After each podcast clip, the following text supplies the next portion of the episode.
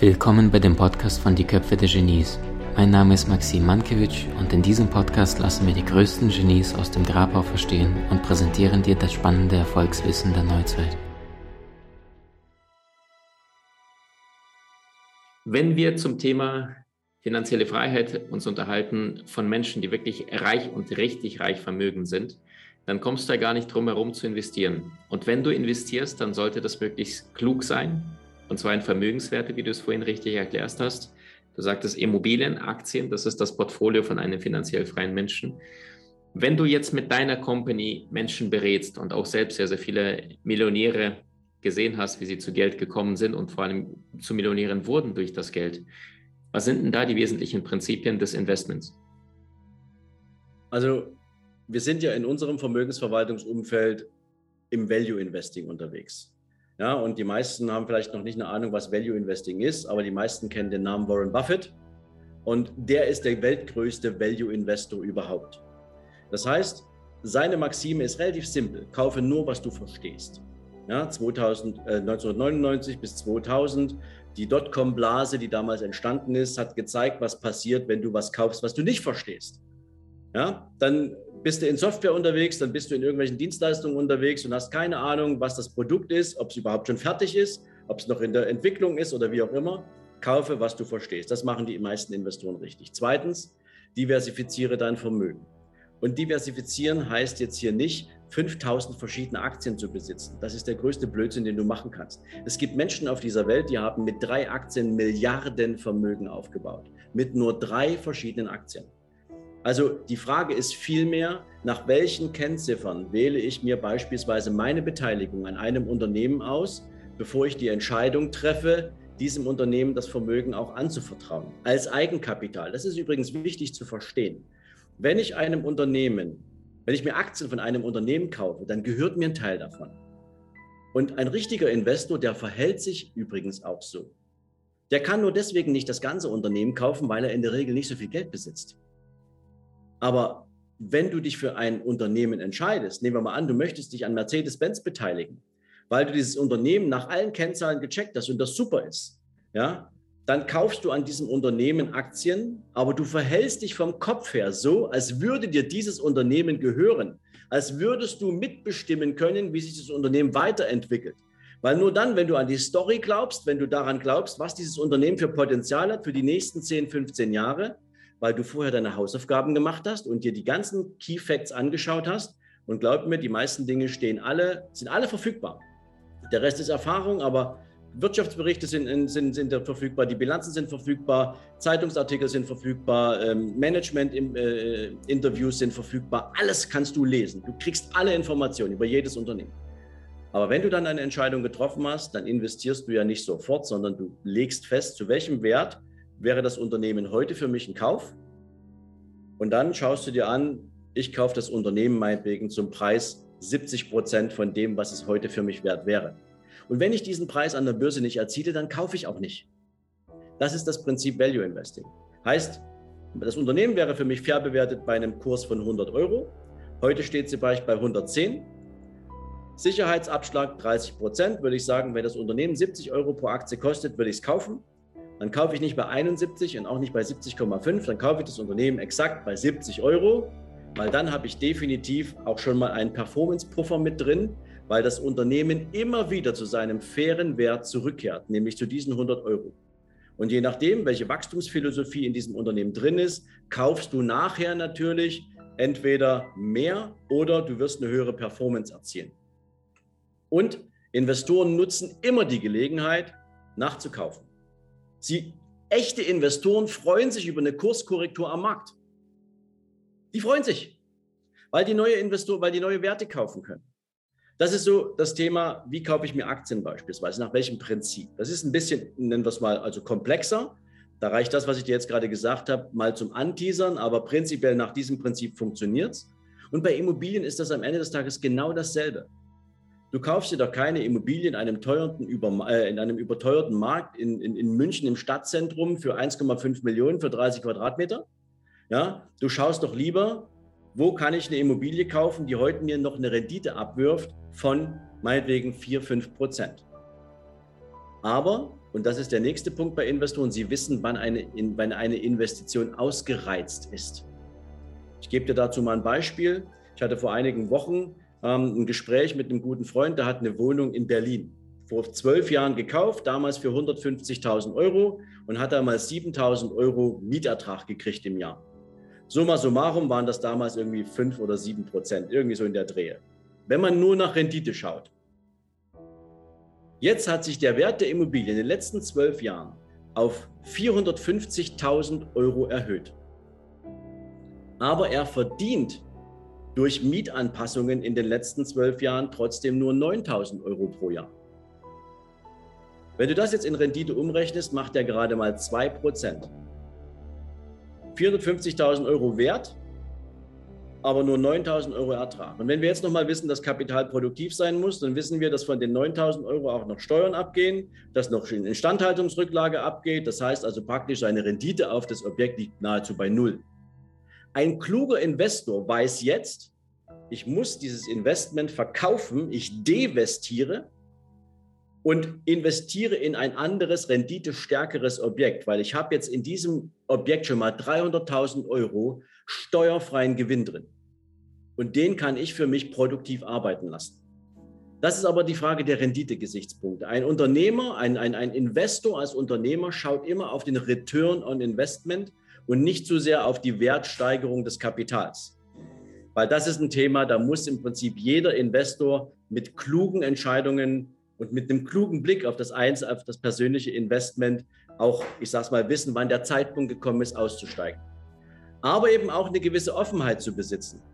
Offenheit heißt hier, ich habe mich viele Jahre dagegen gewehrt, gebe ich ganz ehrlich zu, weil ich den Markt noch nicht so gesehen habe, ähm, dass ich sage, hier könnte man was machen. Aber beispielsweise die Kryptoszene ähm, hat in den letzten Jahren eine Dynamik erfahren, zumindest in den, nennen wir es mal, in den drei, vier großen Währungen, ähm, wenn wir sie so nennen wollen. Ja, am Ende ist es ja nicht anderes als ein Tauschmittel oder eine Energieform, dass dieser Markt künftig eine größere Bedeutung kriegen wird ich weiß nicht, der Begriff NFT, ob der dir was sagt, ähm, praktisch, du kannst heute mit einem Code, kannst du einen, ein, ein, ein Wirtschaftsgut, ein digitales Wirtschaftsgut mit einem einzigartigen Stempel versehen und das Ding hat dann einen Wert von, keine Ahnung, an einem Beispiel, ähm, es gibt einen Künstler, der hat ein digitales, ein digitales Gemälde geschaffen und hat bei Sotheby's damit 69 Millionen US-Dollar erzielt. Das ist ein Code. Das Ding kannst du nicht mal irgendwo an die Wand hängen. Das steht auf deinem Rechner aber es ist ein Unikat und mit dem Ding hast du plötzlich 69 Millionen Euro verdient.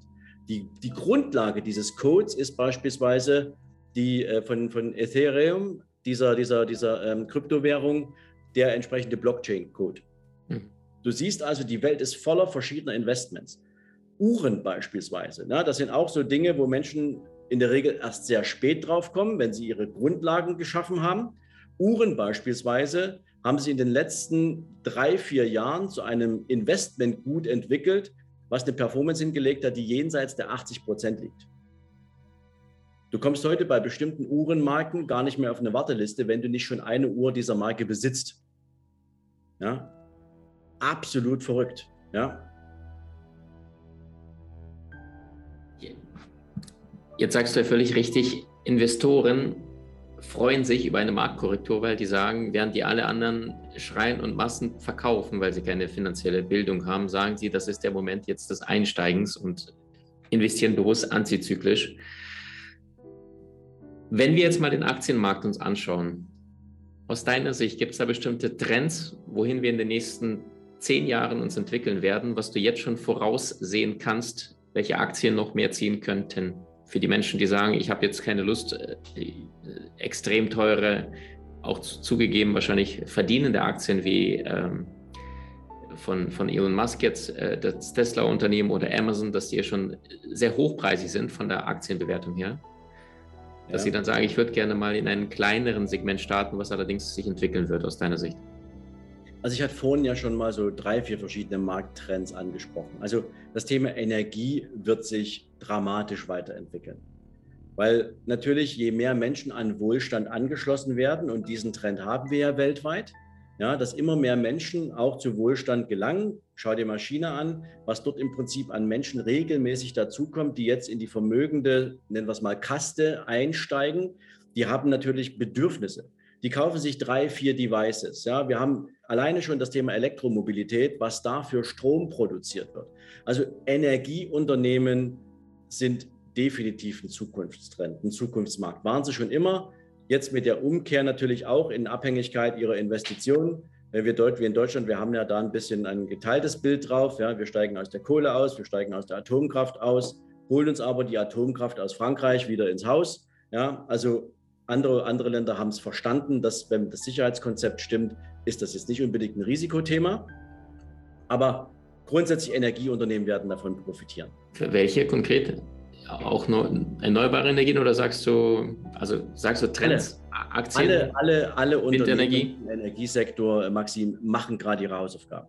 Egal, ob das Offshore-Konzepte sind, ob das ähm, Wasserkonzepte sind. Wenn du schaust, in China haben die jetzt gerade den weltgrößten Staudamm äh, geplant, ähm, der praktisch natürlich auch ein Geo, also, also ein, ein, ein, ein, ein, ein, ein äh, terrestrisches Risiko darstellt. Ja, weil wenn der bricht oder wenn da irgendwas kaputt geht, dann kannst du alleine schon davon ausgehen, verschiedene Wissenschaftler haben das mal errechnet, ähm, dann könnte im Prinzip durch den Wassersturz aus diesem Staudamm die Erdrotation beeinflusst werden. Ja, also das muss man natürlich irgendwie im Blick haben, na, dass solche Dinge ähm, auch, auch ein Risikofaktor sind. Aber alle, alle Energieunternehmen bauen momentan ihre Portfolios um, weil niemand setzt ausschließlich auf alte Technologie. Machen die nicht. Ja?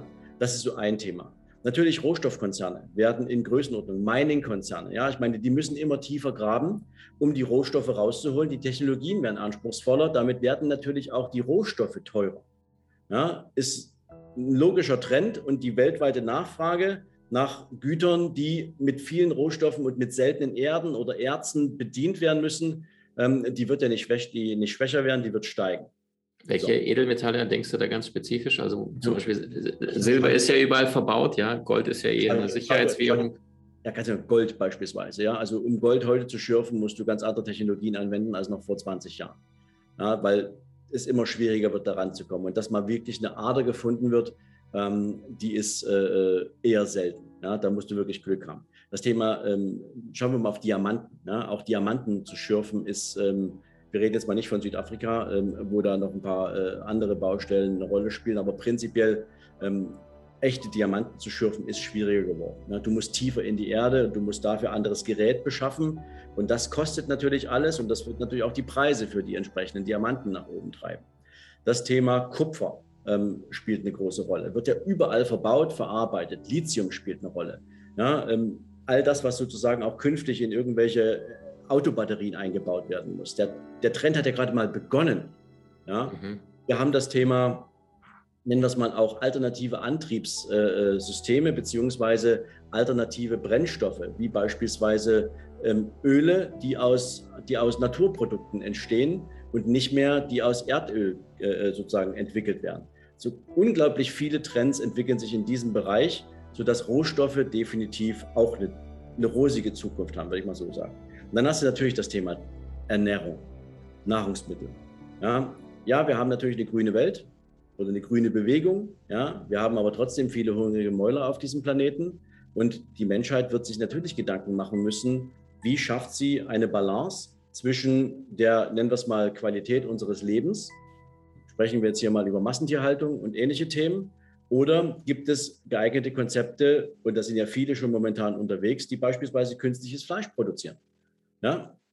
Also auch da ist ein Riesentrend zu sehen und die hungrigen Mäuler werden immer mehr. Also auch das demografisch gesehen ist ein Thema. Mobilität sowieso. Ja? Ob du aber, ob du heute Carsharing machst oder ob du sagst, du willst dir ein eigenes Auto gönnen oder du willst dir vielleicht künftig mal ein fliegendes Auto gönnen. Ja? Die ersten Flugtaxis sind ja getestet worden und haben es schon irgendwie gezeigt, dass es funktioniert. All das wird eine, wird eine Entwicklung nehmen. Diese vier Branchen sind aus meiner Sicht so ja, maßgeblich. Dann hast du noch Telekommunikation, das Thema Cloud. Ja, all das ganze Thema Cloud Building spielt eine große Rolle. Da bewegen sich ja gerade drei, vier große Konzerne im Kampf um die Vormachtstellung im Markt. Aber du siehst, das Universum ist schon relativ groß und jedes dieser Unternehmen braucht natürlich für die Produktion Zulieferer. Und all die werden auch wieder an dieser, nennen wir es mal, Nahrungskette angedockt sein. Wir werden allerdings, glaube ich, in der Zukunft auch viel mehr Unternehmenszusammenschlüsse sehen, auf einer hohen politischen Ebene. Das heißt also, wenn du, wenn du so DAX-Konzerne anschaust, die, die großen, die, die, die, die, die, ähm, die richtig großen Konzerne, da wird es viel mehr Übernahmen geben, auch von kleineren Unternehmen. Allerdings das, was wir momentan sehen, dass Menschen sich aber auch wieder ihre eigenen Fähigkeiten und Fertigkeiten bewusst werden. Die Small Caps, die kleinen Businesses, die werden viel, viel mehr. Sven, jetzt hast du in diesen knapp äh, ja, knackigen, spannenden Minuten so viel Ideen, Wissen und Werkzeuge an die Hand gegeben, was Menschen tun könnten. Wenn eine tiefer eintauchen möchte, haben wir uns vorher was überlegt, äh, was wirklich äh, sich jeder leisten kann und wo ein Mensch sagt, hey, finanzielle Bildung ist nichts für bestimmte drei Prozent der Weltbevölkerung, sondern das ist das, was ich in meiner eigenen Hand habe, was ich unbedingt anstreben möchte. Du veranstaltest ja auch Events. Erzähl mal, ein bisschen was dazu. Ja, vielleicht ganz kurz zur Historie. Wir haben 2019 angefangen, Events zu veranstalten. Wir haben das äh, Eventformat damals Unternehmeroffensive genannt weil wir für viele Menschen, die sich momentan noch nicht ganz sicher sind, ob es ein eigenes Unternehmen werden darf, wie beschäftige ich mich eigentlich mit meinen eigenen Fähigkeiten, Skills und Erfahrungen, bis hin zu Unternehmern, die eben immer noch stecken bleiben, ja, weil sie vielleicht eine falsche Entscheidung zur Unternehmensstruktur getroffen haben. Ja, es macht einen Unterschied, ob ich Steuern zahle, beispielsweise als Einzelunternehmer, oder ob ich meinetwegen eine intelligente Unternehmensstruktur gebaut habe, aus der ich dann ja, wesentlich mehr Kapital bei mir im Unternehmen behalte über solche Themen wie, wo hole ich mir die besten Mitarbeiter, wie schaffe ich Sichtbarkeit im Markt, wie baue ich mir eine Community auf, was ist eigentlich eine Marke? Ja, habe ich einen Namen oder eine Marke? Wie entsteht eine Marke? Bis hin zum Thema, was ist denn ein USP? Ja, viele Menschen kennen den Begriff, Unique Selling Point. Und wenn du heute jemanden fragst, erzähl mir mal dein USP, dann sagen dir die meisten, was sie tun, aber es hat mit USP gar nichts zu tun. Ja, sie sind vergleichbar. Also dieses Thema, wie schaffe ich es aus der Vergleichbarkeit heraus, eine, eine, eine, ein, ein, ein Dienstleistungs- oder Produktangebot zu schaffen, was die Kunden, was die Menschen wirklich überzeugt und haben wollen. Und nicht, weil ich es verkaufen muss, sondern weil die Menschen sehen, da ist was für mich drin. Ja? Und deswegen haben wir dieses Format gebaut. Das hat damals unglaublich eingeschlagen. Wir haben es in Hamburg veranstaltet. 2020 konnten wir es leider nicht machen, ja, aus bekannten Gründen. Und jetzt machen wir am 11. und 12. September in Frankfurt dieses Jahr dieses Event wieder. Ähm, wir haben jetzt schon unglaublich tolles Feedback bekommen, dass endlich wieder ja, ein Event stattfindet auf diesem Niveau. Weil, wenn ich von Niveau spreche, dann auch äh, ganz sicher deswegen, weil wir beide, ich kann es jetzt runter für mich sagen, aber du kennst es auch, ähm, haben unglaublich viele Veranstaltungen erlebt und ähm, viele enttäuschte Menschen gesehen die am Ende des Tages äh, das Gefühl hatten, da geht es eigentlich nur darum, dass jeder dieser Menschen, der da als Experte steht und was, was vermitteln möchte, am Ende des Tages nur für die eigene Tasche Werbung macht. Und ähm, das soll dieses Eventformat überhaupt nicht sein, sondern es geht darum, dass wir sofort anwendbares Wissen, sofort umsetzbare Impulse liefern, mit denen jeder, egal ob ein Angestellter mit dem Wunsch, ein eigenes Unternehmen zu entwickeln, ein Selbstständiger mit dem Wunsch, mehr unternehmerische Freiheit zu bekommen oder ein gestandener Unternehmer mit dem Wunsch, mehr Geld zu verdienen mit seinem Unternehmen, für sich nutzen kann. Das ist das Eventformat, was wir gebaut haben und ähm, wir haben ja von Anfang an offen da kommuniziert. Äh, Sven, du hast gesagt, Maxim, wenn du möchtest, äh, können wir liebend gern für dich was basteln. Also so, das nennt sich in der Fachsprache Affiliate-Programm, ein Partnerprogramm. Und dann habe ich gesagt, nee, möchte ich nicht. Äh, liebend gerne lieber das, was du mir geben wollen würdest, geben wir an die Teilnehmer weiter. Also die Menschen, die sagen, ich habe Lust, finanziell durchzustarten. Und da haben wir einen Gutschein für euch vorbereitet. Erzähl mal. Ja, also ähm, ich freue mich riesig. Erstens, dass du natürlich auch dieses Event mit deiner äh, Community teilen möchtest. Ich bin felsenfest davon überzeugt, dass viele Menschen da großartige Impulse mitbekommen und tatsächlich so den nächsten Schritt machen ich gebe noch mal einen mit, bevor ich dir dazu was sage. Ähm, ich habe einen persönlichen Mentor, der äh, mal gesagt hat, was dich bis hierher bringt, bringt dich nicht dahin. Und das heißt, zwischen meinen verschiedenen Levels, die ich im Leben erreichen will, ob persönlich, finanziell, unternehmerisch, liegt immer ein Weg und diesen Weg beschreiten wir halt mit diesem Event. Und weil wir eben viele Menschen damit auf den Weg bringen wollen, habe ich gesagt, ähm, deine Community verdient es mit Sicherheit auch, diese, diese Gelegenheit zu nutzen. Und so schenke ich deiner Community auf jedes einzelne Ticket, egal in welcher Kategorie ähm, Tickets gekauft werden, 150 Euro sozusagen, die wir nicht vereinnahmen, sondern die Sie als Nachlass auf das Event-Ticket bekommen und würde mich natürlich riesig freuen, wenn wir viele Menschen erreichen können, die sich dann damit auf einen persönlichen Entwicklungsweg machen können. Das wäre toll. Wir verlinken das direkt. Ihr bastelt einen Gutschein, ne, so dass es direkt unterhalb von diesem Interview dann zu finden ist, dass die Menschen schneller zum Event finden, die wirklich sagen, ich möchte wachsen, ich möchte durchstarten und nicht ständig meine Freiheit an irgendjemand anderen abgeben in der Hoffnung, dass da etwas passiert. Sven, ich danke dir für deine Klarheit, für deine Weisheit, auch für deine Ehrlichkeit. Das ist nicht selbstverständlich. Ich habe schon viele Menschen und auch Typen erlebt in unserem Finanzmarkt. Äh, du bist ein, vom Auftreten, von deiner Erscheinung her, von deinen Werten her, keiner, der da laut Tamtam -Tam macht, sondern die, die Menschen sprechen lässt, die die Erfolgserlebnisse vorzuweisen haben. Danke, dass du dir die Zeit genommen hast. Danke, dass du für dich erkannt hast, dass es einen anderen Weg gibt, als nur sein Geld, was du Jahre, zehn, Jahrzehnte lang verdient hast, einfach zur Bank zu bringen und zu sagen, hier macht man damit was das Beste, sondern dass du finanzielle Bildung ermöglicht und sagst, egal wo du heute stehst, es geht besser, wenn du dich heute dafür entscheidest. Danke, dass du hier warst. Danke für die Einladung und ja, allen da draußen natürlich großartige Entscheidungen in all diesen Themenbereichen. Ähm, es wird eine gute Zeit, die vor uns liegt. Alles Gute, Sven. Dankeschön. Danke. Du hast Menschen in deinem Umfeld, die dir besonders wichtig sind? So teile den Podcast mit ihnen und wenn du es möchtest, bewerte und abonniere diesen. Wenn du noch schneller deine Meisterschaft erlangen möchtest, so findest du über 20 außergewöhnliche Videokurse in unserer Genieakademie unter maximmankiewicz.com.